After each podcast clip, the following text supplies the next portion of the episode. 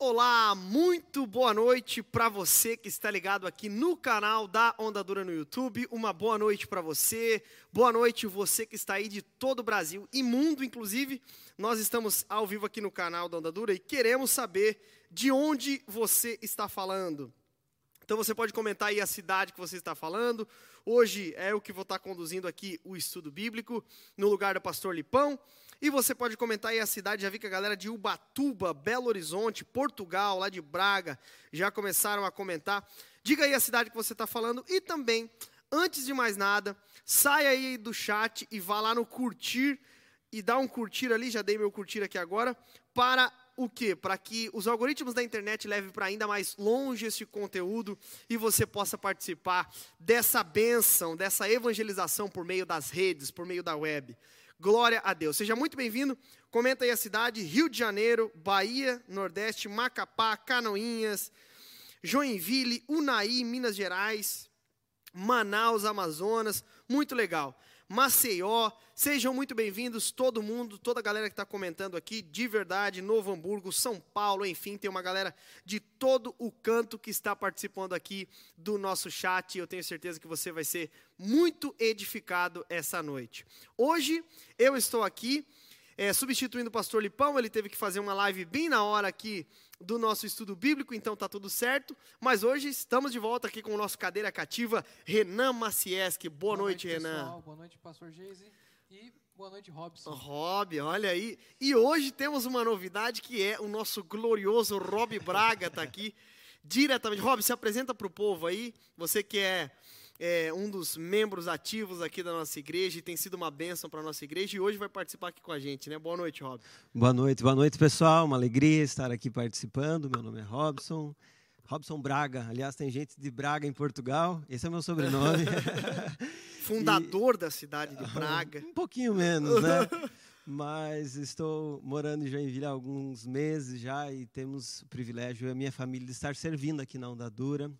Realmente estamos muito felizes por participar aqui, por servir. E tem sido muito edificante. Estou sempre acompanhando online. Hoje tive esse privilégio de estar aqui compartilhando com os irmãos. Glória a Deus, glória a Deus. O Rob, que também é teólogo, né? Também é, tem a sua formação, está aí nos ajudando e nos auxiliando também, é, contribuindo com o seu dom que Deus agraciou para que ele edificasse juntamente conosco aqui no estudo bíblico a igreja. Amém? Vamos que vamos? Vamos fazer acontecer? Bora então. Ó, só quero dizer aqui, ó, Léo Silva comentou uma coisa aqui. Semifinal da Copa América agora, Geise. Vai passando pela prova dando glória a Deus. Exatamente, meu irmão. Olha só o que a gente faz pela igreja. E detalhe, a final da Copa América, o que possivelmente o Brasil vai, né? É, vai ser no horário do culto e eu estarei pregando exatamente no momento da final da Copa América. Mas esse é o Evangelho, né? O Evangelho não chama para um custo. Hoje, inclusive, vamos falar sobre isso. Abandonar os ídolos, né? Abandonar os ídolos. Infelizmente, eu tenho um ídolo chamado Neymar. Não, brincadeira. Seleção brasileira. Mas, gente, aliás, estão falando também muito do cabelo do Renan aqui. Verdade. Aliás, esse é o Renan, pessoal, sem o cabelo dele, é tá verdade. bom? Legal, olha só, o Renan meteu um degradezão ali. A galera nem sabia que o Renan tinha tatuagem na cara, pois é, o Renan tem. Nem sabia que era assim, né? Que era assim, é.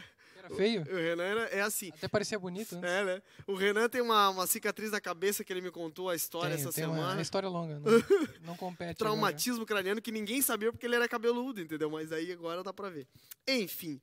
Mas, gente, vamos juntos então. Aliás, quero deixar aqui é, já para você a opção de você fazer perguntas, mandar questionamentos, dúvidas, que nós estaremos aqui para responder também todas as suas perguntas, para juntos sermos edificados. Hoje, continuaremos então, para você que nunca acompanhou o estudo bíblico, toda segunda-feira, às 8 horas da noite, nós fazemos um tempo de conversa teológica aqui em cima é, do livro da, da Bíblia e assim por diante. E hoje nós continuamos o tema A Chegada, que não dá dura, que é a exposição do livro de Marcos. Então, nós já estamos aí há três semanas, essa é a quarta semana, caminhando em cima de Marcos, capítulo 1, e hoje não vai ser diferente. Hoje nós vamos trabalhar a perícope do, do versículo 16 até o 20 do capítulo 1. E, aliás, já vou pedir para algum de vocês. Alguém está com a NVT aí? Está com a NVT, Rob? Vou pedir para o Rob ler então. Marcos capítulo 1, do 16 ao 20, é o texto que nós vamos trabalhar hoje, tá bom, pessoal?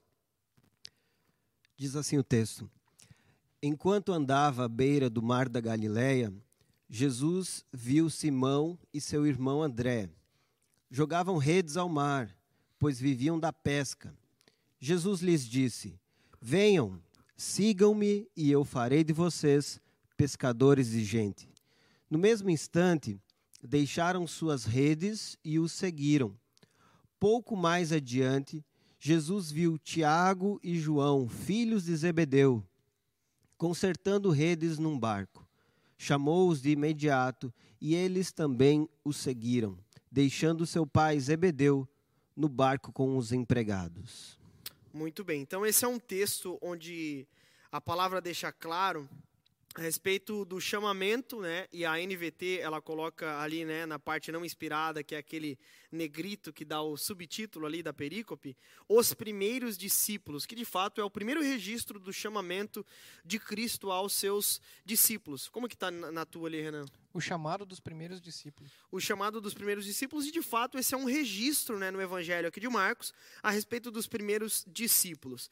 Vale lembrar que a perícope, as perícopes, né, todo o capítulo 1 até aqui, ele está apresentando uma linha bem importante. Começa com a legitimidade do ministério de Jesus, tanto pelos profetas, na, no anúncio dos profetas do tempo em que viria alguém que abriria caminho para o Filho de Deus, que era João Batista, e de fato ele foi legitima, legitimado pela fala desses profetas e pela abertura do caminho e preparação de, da pregação de João Batista, chamando o povo a um arrependimento é, foi legitimado também no momento do batismo, quando ele está lá nas águas e desce uma pomba do céu representando o Espírito Santo e a voz do Pai diz: Este é o meu filho amado, a quem eu tenho alegria, confirmando assim que de fato ele era o filho de Deus. E Marcos tem essa preocupação em apresentar é, de fato Jesus como filho de Deus e servo sofredor. Então, como filho de Deus, ele é outorgado e legitimado ali nessas primeiras perícopes. Depois que ele é legitimado como filho de Deus, ele é levado em espírito ao deserto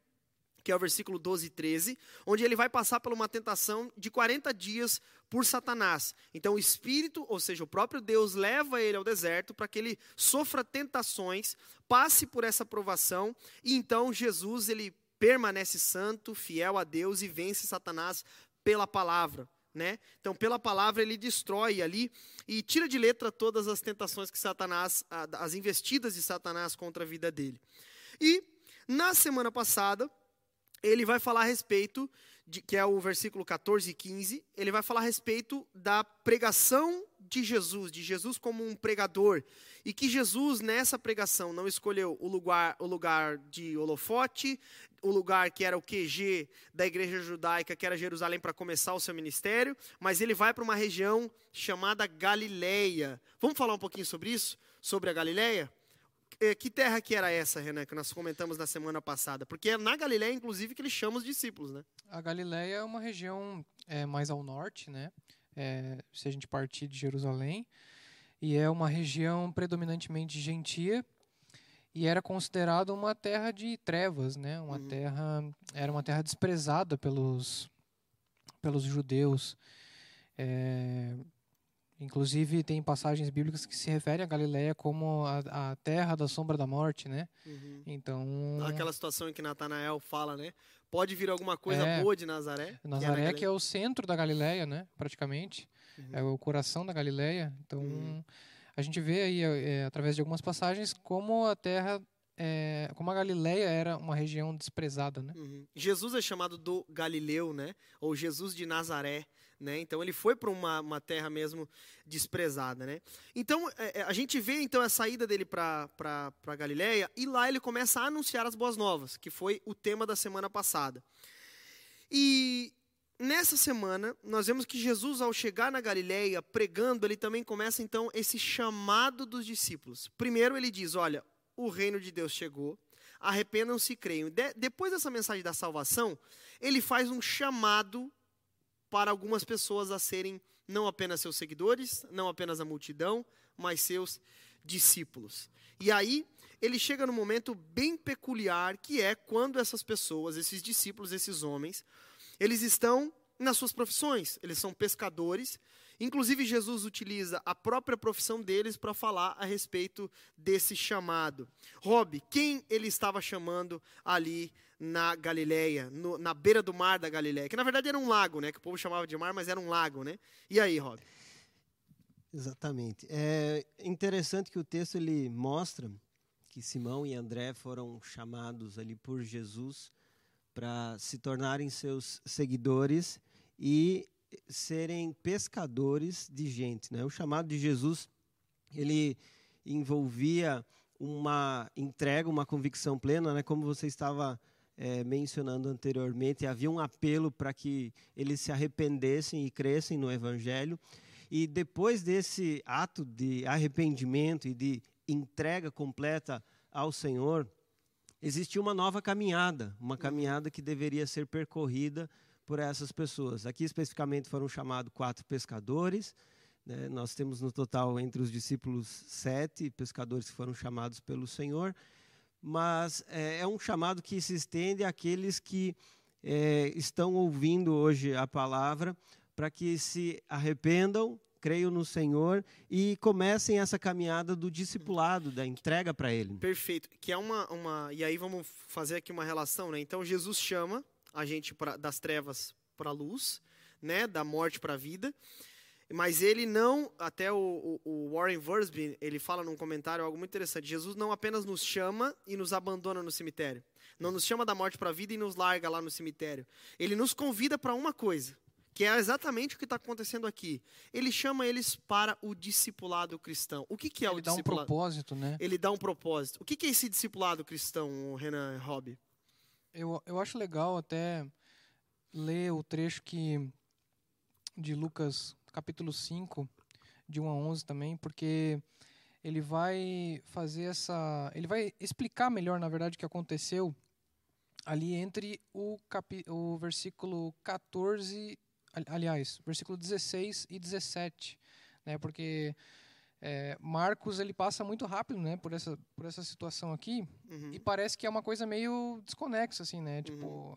é, os caras estavam lá trabalhando, Jesus simplesmente chegou lá, chamou eles e eles foram prontamente uhum. seguiram. Tipo assim, tá, mas quem que é esse cara que está chamando, né? O que, que uhum. aconteceu nesse meio tempo? O que fez com que os discípulos de alguma forma, é, ficassem fascinados com esse homem, né? Dessem crédito e a ele. É interessante a gente perceber que isso é algo que se repete na, no Evangelho de Marcos, né? Uhum. Ele cita alguma circunstância de forma bastante resumida, tem no meio uma mensagem, uma fala de Jesus, e depois ele pula para um próximo assunto de forma muito rápida. Rápida. E está ligado até mesmo à urgência, porque o Evangelho de Marcos, escrito aos Romanos, é, os cristãos que estavam possivelmente sofrendo perseguição, perseguição, em Roma, ou até mesmo pessoas de Roma que iriam ler, que, que pensavam num conquistador, num vencedor, eles iriam ler com rapidez isso e compreender o que Jesus estava transmitindo. Perfeito, Muito perfeito. Bom. Uma espécie de resumo, né? Olha, gente, é isso aqui.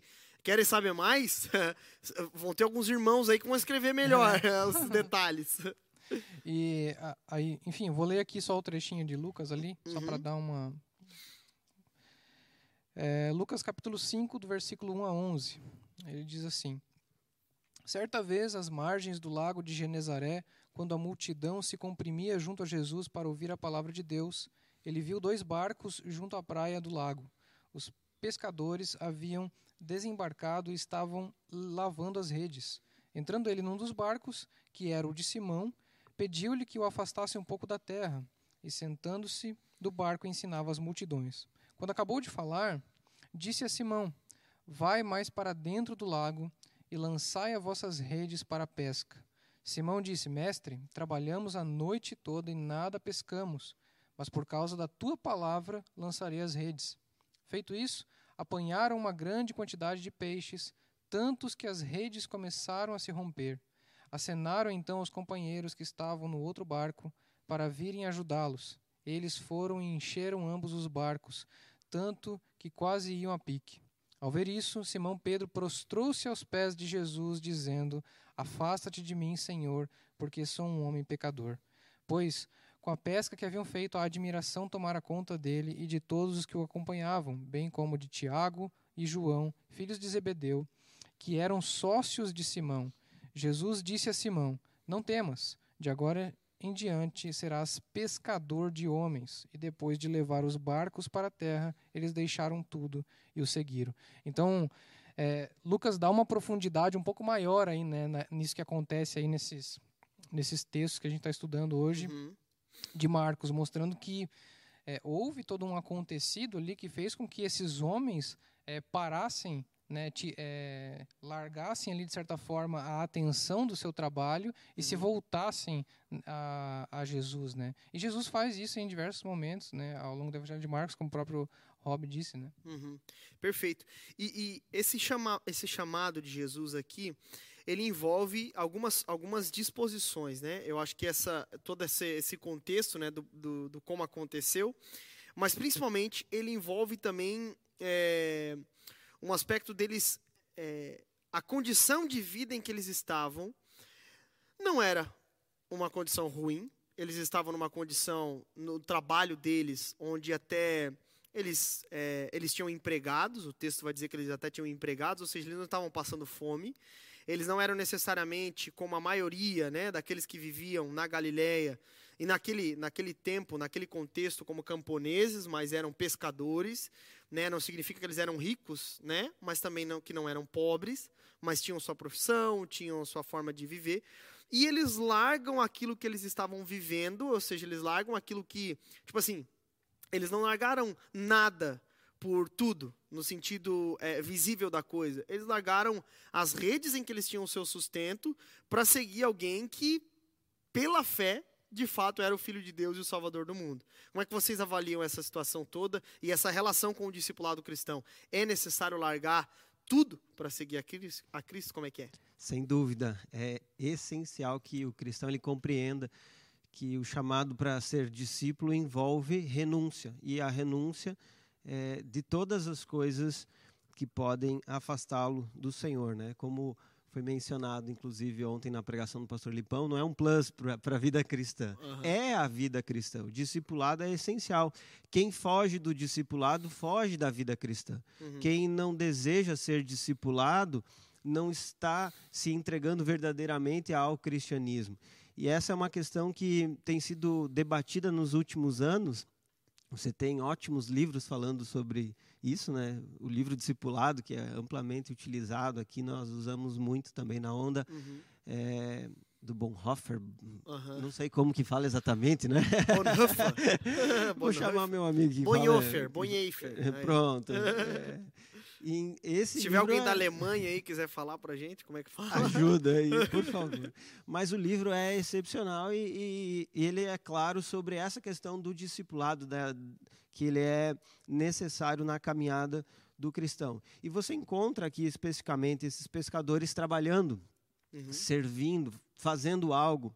É muito diferente do que algumas pessoas tentam pro propagar, né? que o evangelho é direcionado a pessoas que estão paradas com necessidades ou algo nesse sentido. Uhum. Não, o evangelho é direcionado a pessoas, esse chamado para ser discípulo está é, vinculado a pessoas que têm dedicação, esforço, que são comprometidas, porque para se tornar discípulo de Jesus é necessário trabalhar e muito uhum. para crescer, inclusive na fé. É verdade, é verdade. Muito bom. Essa, essa relação ali deles estarem num lugar de conforto, por assim dizer, eu acho que mostra exatamente é, o custo do discipulado, né?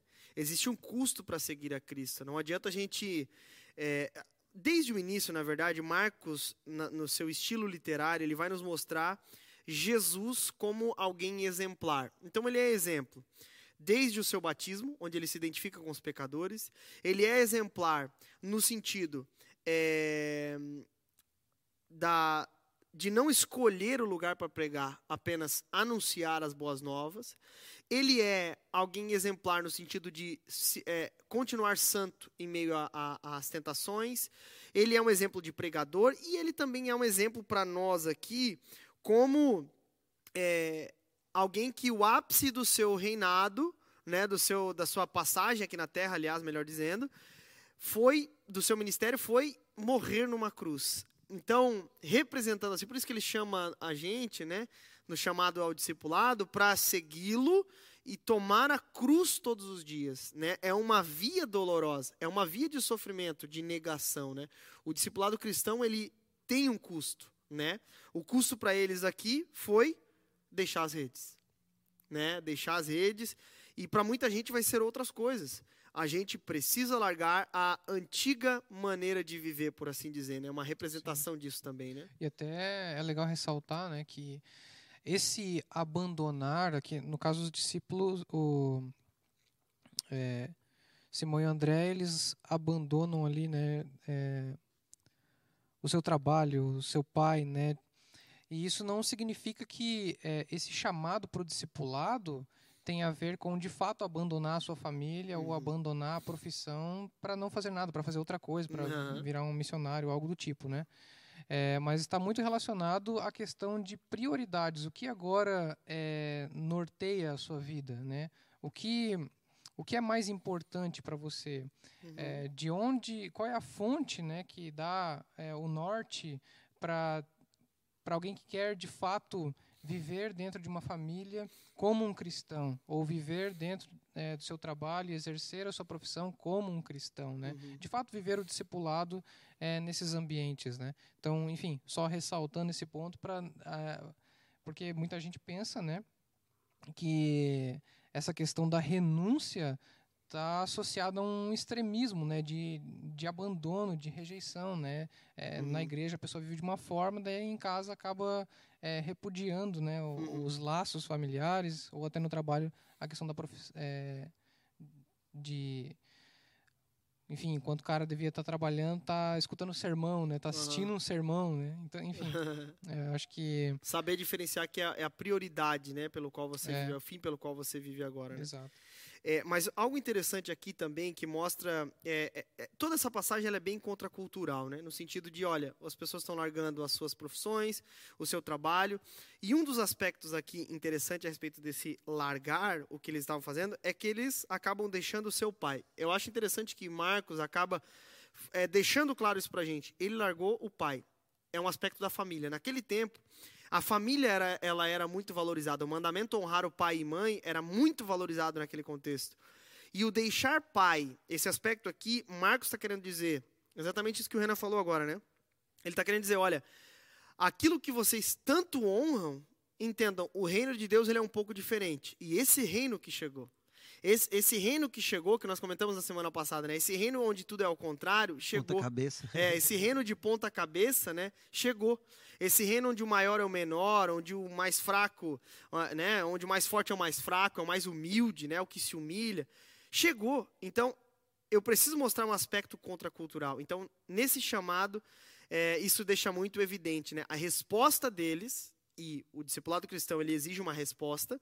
A resposta dele foi, deles foi muito interessante nesse sentido. Agora, houve uma resposta, mas é interessante porque naquele contexto também havia o entendimento de que os discípulos é que iam até os seus mestres para buscar entendimento, ensinamento e tudo mais.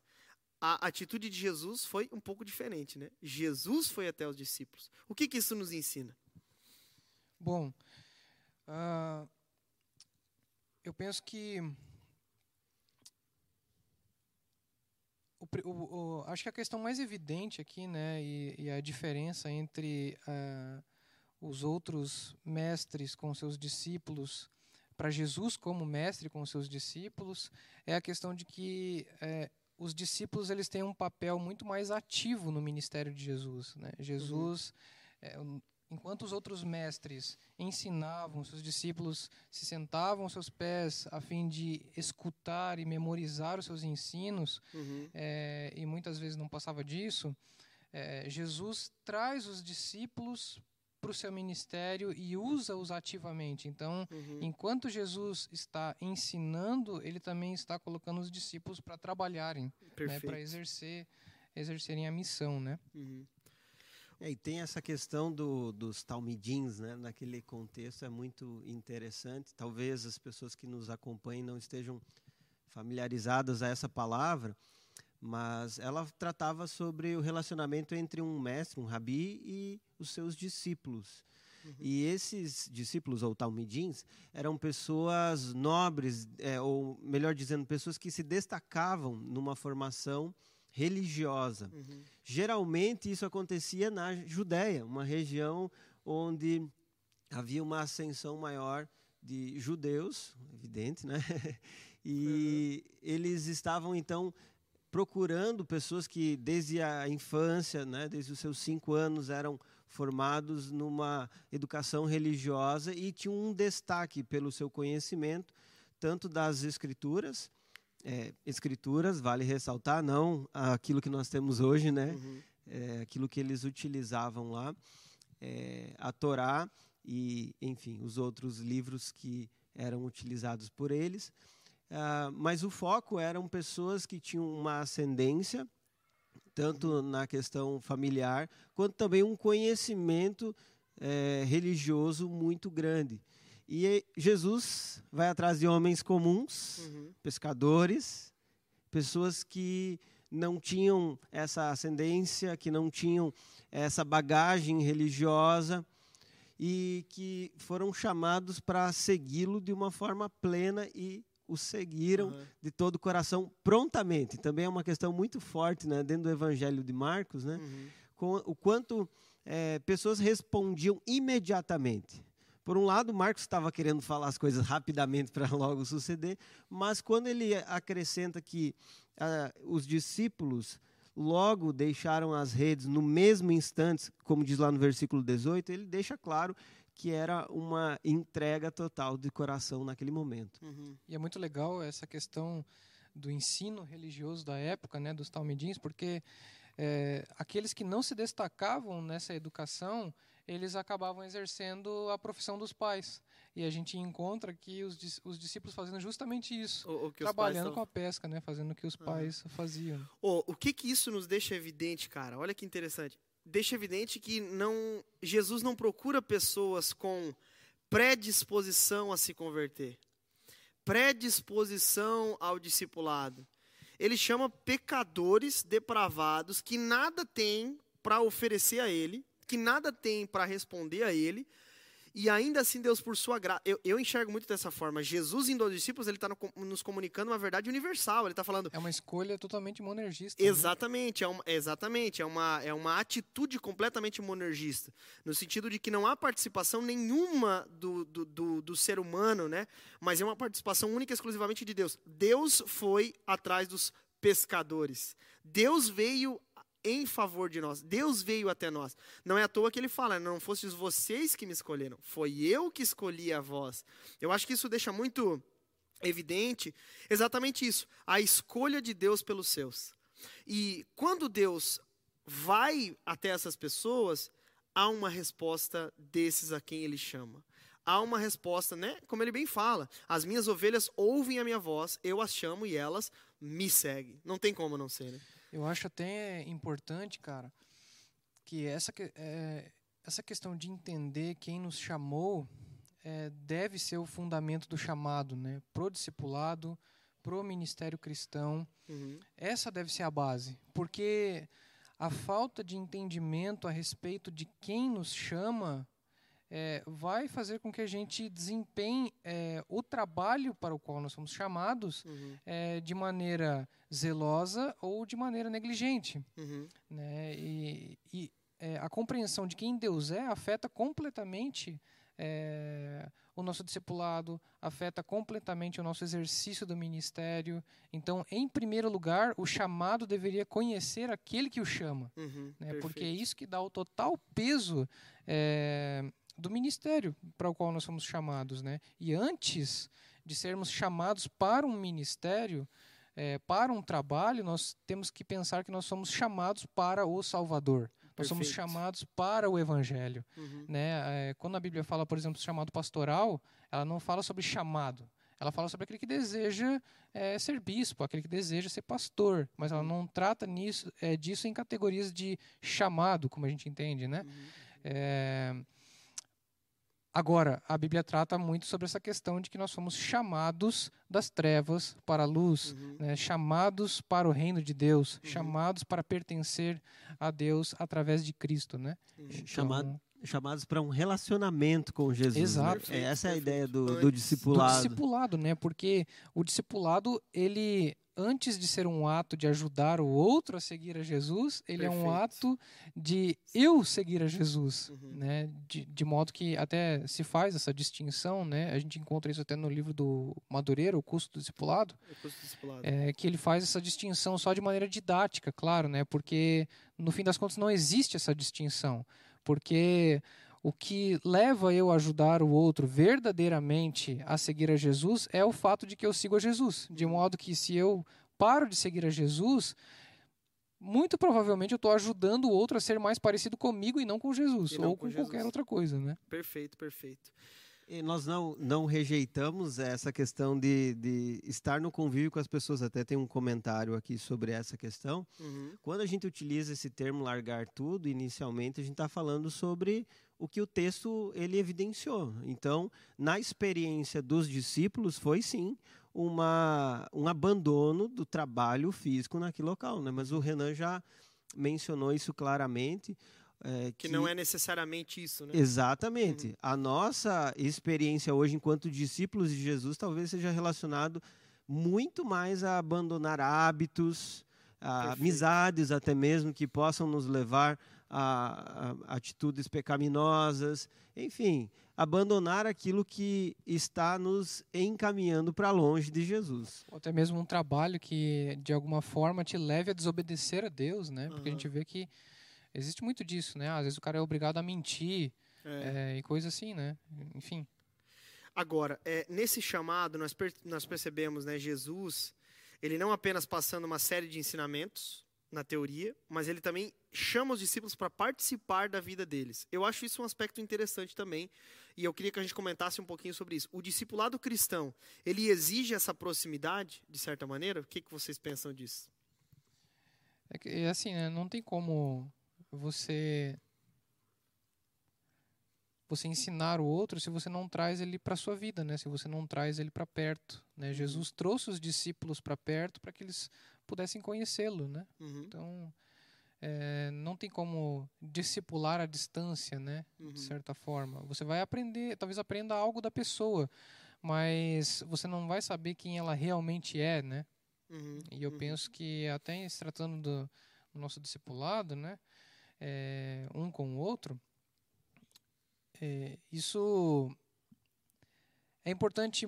Muitas vezes as pessoas têm medo de mostrar quem elas realmente são, né? Na- nessa relação de discipulado. Uhum, Mas a- é, o fato de nós termos comunhão com Jesus significa que nós devemos ser transparentes uns com os outros, uhum, é, de modo que nós não tememos mais uns aos outros, nós tememos a Jesus, né? E, e muitas vezes, cara, é, o fato de outras pessoas conhecerem as suas fraquezas vai ajudar elas também nas fraquezas delas uhum, né? Eu já presenciei isso muito, assim. É, é, uma pessoa, às vezes, no grupo confessa um pecado e todos os outros começam a confessar após ele ter confessado. Por quê? Porque acabam sendo constrangidos é, por essa confissão, né?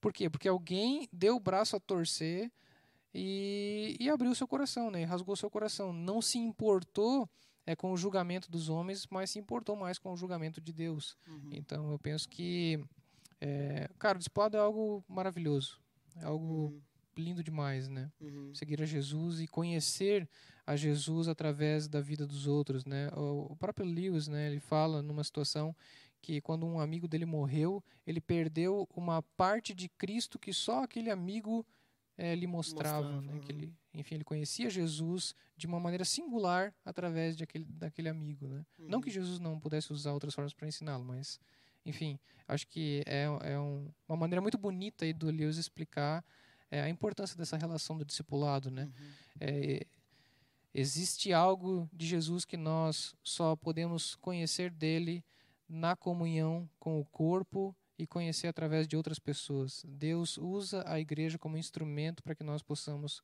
é, conhecê-lo, né? Isso vai além do nosso, do nosso relacionamento pessoal e individual com Jesus lá na nossa casa, no secreto, né? Isso é importante também. Na verdade, isso é, alimenta a, a comunhão com o grupo discipulado é, em grupo, né? Uhum, perfeito. O, o texto de Paulo lembra bem isso que o Renan está falando. Sejam meus imitadores como eu sou de Cristo, né? perfeito. Alguém já disse que uma boa interpretação desse texto, ou boa tradução desse texto, deveria ser: sejam meus imitadores na proporção que eu sou imitador de Cristo. Cara, muito bom. Essa é a ideia do texto. Aham, Perfeito, perfeito. E eu acho que é bem isso. Isso não é uma, uma, uma prepotência de maneira alguma, né, do apóstolo Paulo, mas é uma confiança naquilo que ele fez na vida dele. Cara, Deus fez algo em mim, Deus me transformou de dentro para fora. A partir disso, vejam essa transformação. E digo mais, a gente aprende até mesmo diante dos erros dos nossos discipuladores, do- diante dos erros de alguns líderes nossos, por exemplo, de alguns irmãos na fé, e na maneira como eles lidam com esses erros. Errei. Um, um, do- um- um dos um, da- um dos frutos da conversão é, é esse. Tipo assim, o- a tristeza de fato pelo erro, o arrependimento, voltar atrás, o sabe? O, o se humilhar e falar, não, errei, pequei, sabe? Eu acho que isso é, é bem importante também. Então, Jesus, é, é, ele chama pessoas comuns, ele é, vai até essas pessoas, ele chama essas pessoas, as pe- essas pessoas, o Rob comentou, prontamente abraçam a visão de que eu preciso seguir a Jesus, eu preciso seguir a Cristo, e parte então para essa proximidade com esse novo rabi, esse novo mestre. Agora, qual é o propósito pelo qual nós fomos chamados pelo Senhor e o que devemos fazer agora de- maneira bem prática assim? Para que nós fomos chamados e como nós refletimos o motivo desse chamado enquanto discípulos de Jesus? Bom, nós percebemos claramente na palavra que fomos chamados para a glória de Deus. A nossa existência nessa terra eh, deve glorificar a Ele. Quando nós compreendemos isso, nós mudamos tudo, inclusive a nossa leitura da Bíblia, porque muitas pessoas leem a Bíblia com uma visão antropocêntrica, ou seja, voltada para o homem, colocando o homem no centro. Uhum. Ah, algumas pessoas pregam a Bíblia de forma antropocêntrica, colocando o homem no centro e achando que é tudo sobre o homem. Mas a verdade é que Cristo está no centro e ele nos chama para viver para ele, para a glória dele. É. Essa é a mudança que acontece quando você abandona o trabalhar para ganhar dinheiro para si e você começa a trabalhar para glorificar Deus, inclusive no seu trabalho. Uhum.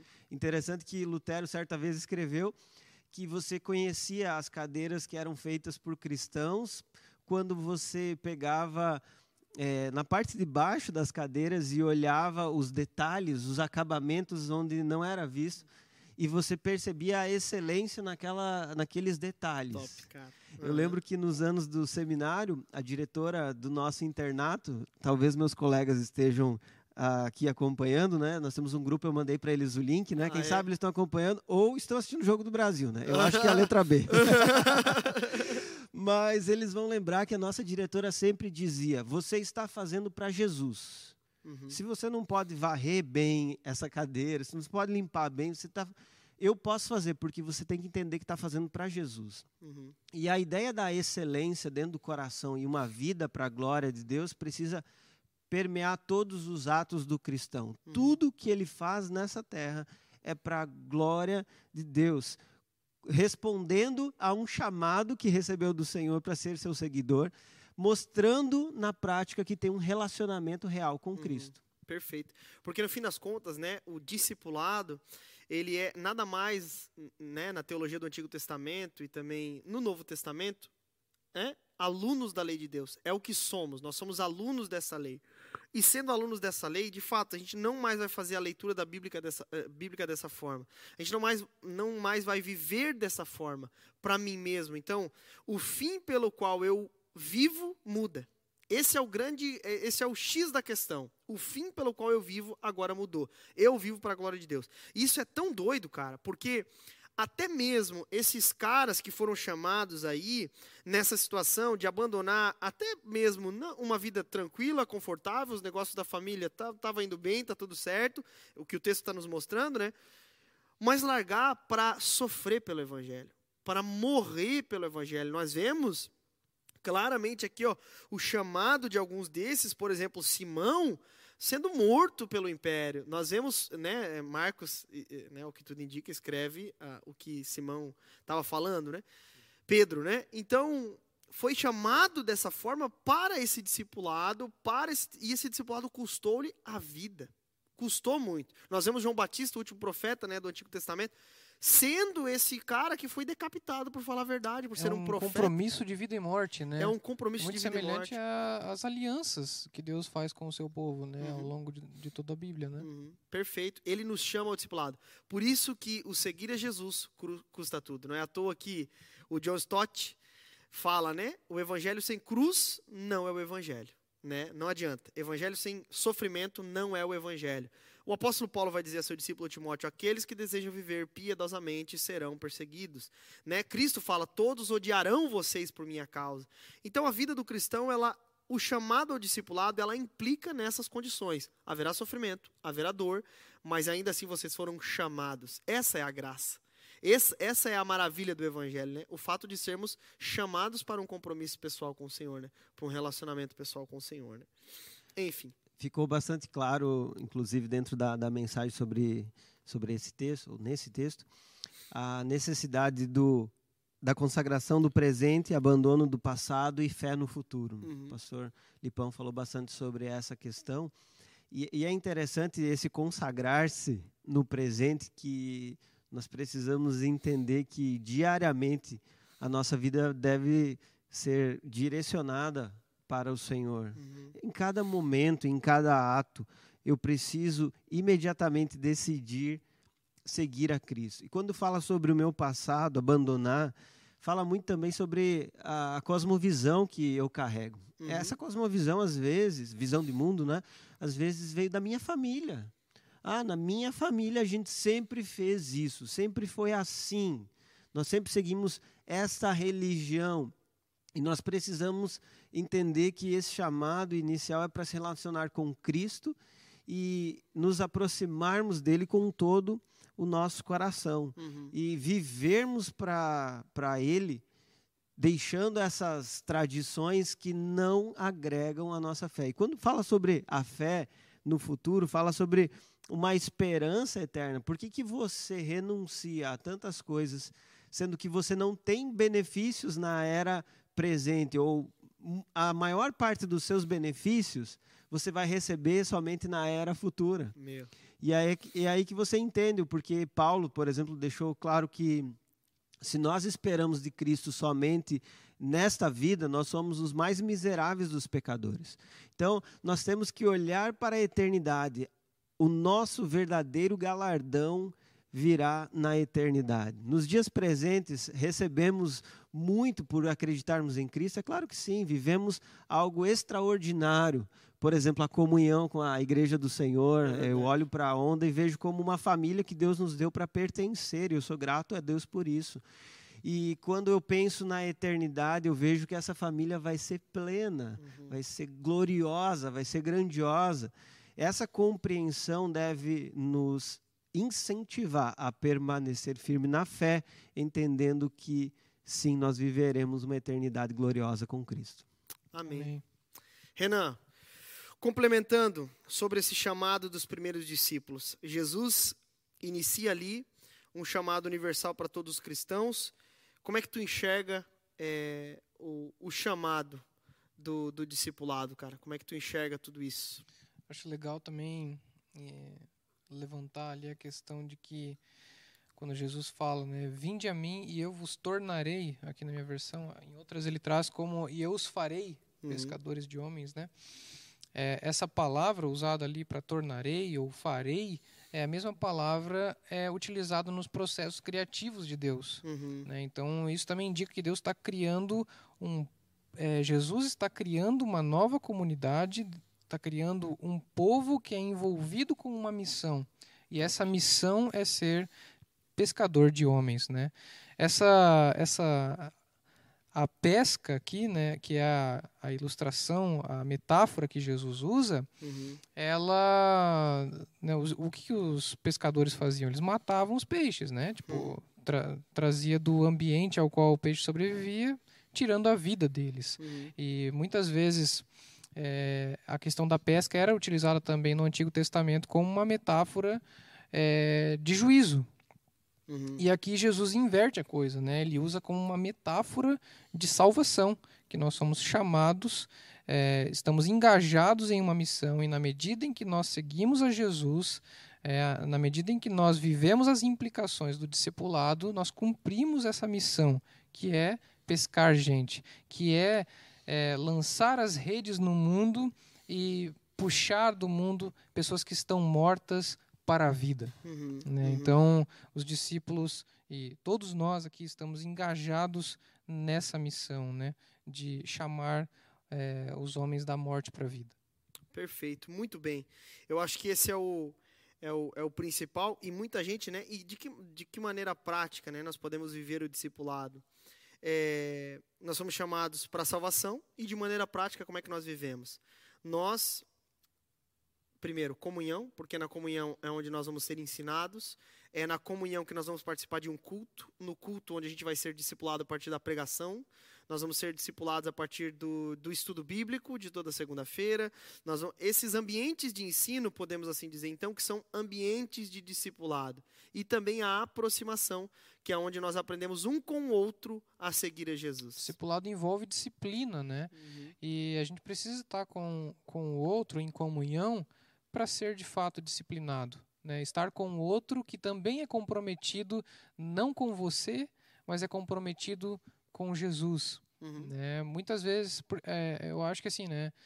A gente não pode confundir amizade com comunhão. É muito fácil a gente estar tá no meio dos nossos amigos, é muito fácil a gente estar tá no meio dos nossos familiares, muitas vezes, né? Uhum.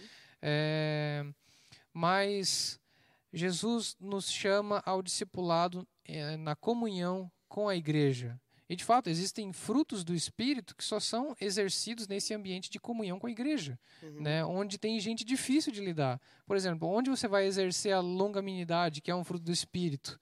Onde tem gente cristã, é, discípulo de Jesus também, que é chato. Uhum. Né? Não tem como você viver, então, é, todas as implicações é, daquilo que Deus tem para nós e ser edificado como Deus deseja que sejamos edificados, se nós não vivermos nesse contexto de disciplina que é exercido dentro da comunhão cristã, né?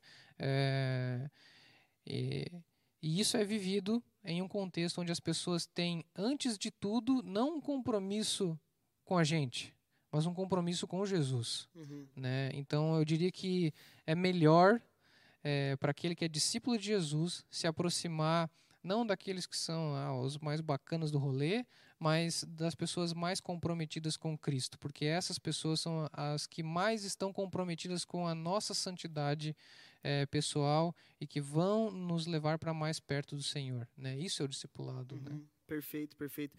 Por isso que cada vez mais, né?